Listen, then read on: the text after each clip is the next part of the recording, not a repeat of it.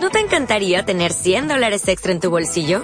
Haz que un experto bilingüe de TurboTax declare tus impuestos para el 31 de marzo y obtén 100 dólares de vuelta al instante. Porque no importa cuáles hayan sido tus logros del año pasado, TurboTax hace que cuenten. Obtén 100 dólares de vuelta y tus impuestos con 100% de precisión. Solo con Intuit TurboTax. Debes declarar para el 31 de marzo. Crédito solo aplicable al costo de la presentación federal con TurboTax Full Service. Oferta sujeta a cambios o cancelación en cualquier momento.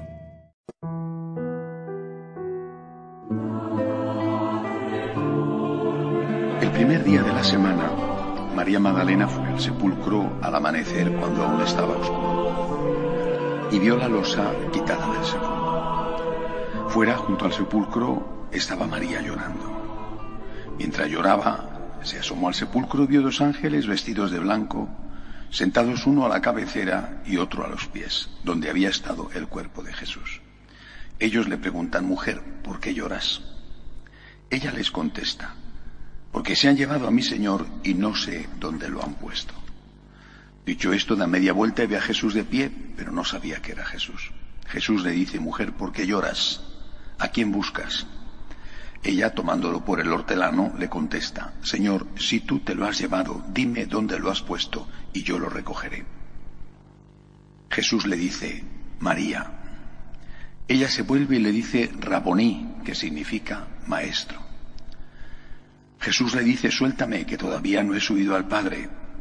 Anda, ve a mis hermanos y diles, subo al Padre mío y Padre vuestro, al Dios mío y Dios vuestro.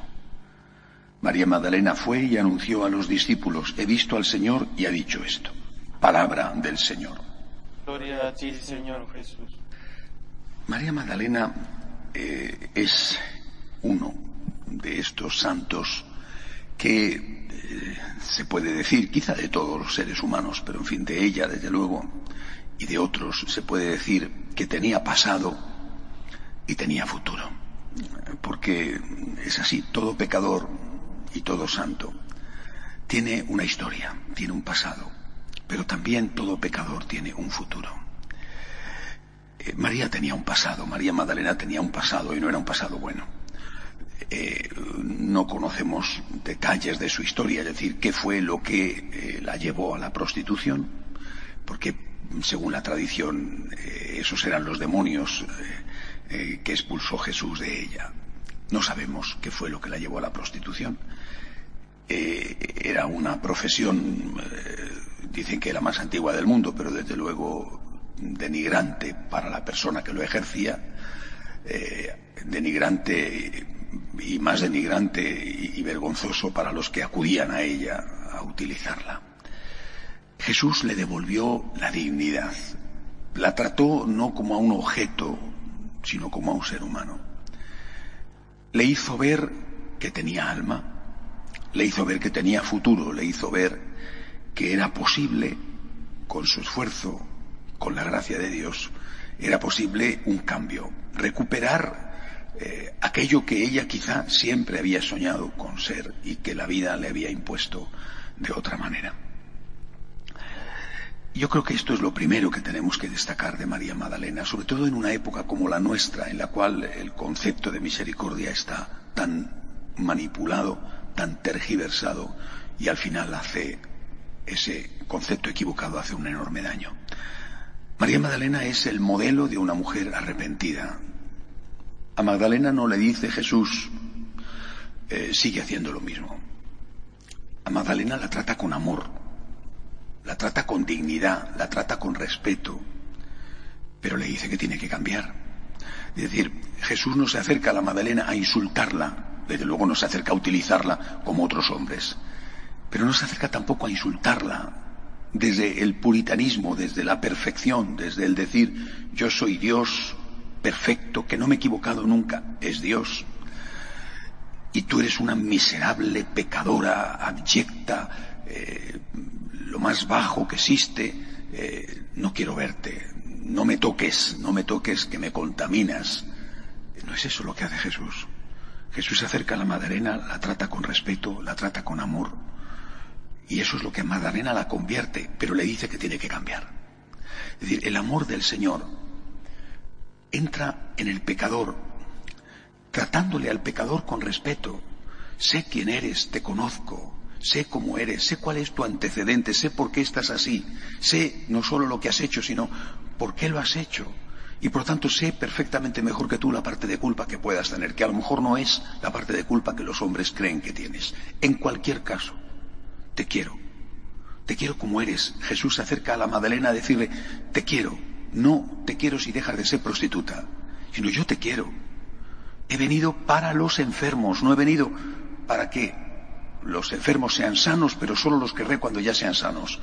He venido a amar a los enfermos, a amar a los pecadores, pero tienes que dejar de ser pecador. Y si no lo dejas, tienes que intentarlo. Creo que, naturalmente, Madalena lo dejo, ¿no? Lo dejo para siempre. Pero eh, en la vida del hombre está el, levantarse y el caer. El levantarse y el caer es la vida del hombre. Bueno, pero al menos tienes que levantarte. Y caes, pues tienes que levantarte otra vez. Eh, esa es la santidad. La santidad algún día será no tener necesidad de levantarte de nuevo, porque ya no caigas nunca más. Bueno, pues será algún santo especial, pero o por una cosa o por otra, todos tenemos necesidad de levantarnos cuando hemos vuelto a caer. Yo creo que este es el secreto que nos da María Magdalena y el secreto que nos da el amor de Jesús por ella. Jesús no la juzga en el sentido de que no juzga a la persona, pero juzga lo que la persona hace. Ama a la persona e intenta que la persona, por el bien de ella y por el bien de Dios, por supuesto, intenta que la persona sea mejor de lo que es. Magdalena es santa porque dejó de ser pecadora. Dejó de ser pecadora porque se encontró con un Jesús, con un Dios que la amaba como era, pero que no la decía que siguiera haciendo lo que hacía. La amaba como era y la decía que tenía que hacer un cambio por el bien de ella, por el bien de Dios. Creo que este es el principal ejemplo de Magdalena. Y después eh, es maravilloso ver que Jesús a una mujer así le confía ser la apóstol de los apóstoles, la que va a anunciar a los apóstoles que Cristo ha resucitado. El anuncio de la resurrección de Jesús es el principal anuncio que tenemos que dar. Cristo está vivo. La vida es más fuerte que la muerte. El amor es más fuerte que el pecado.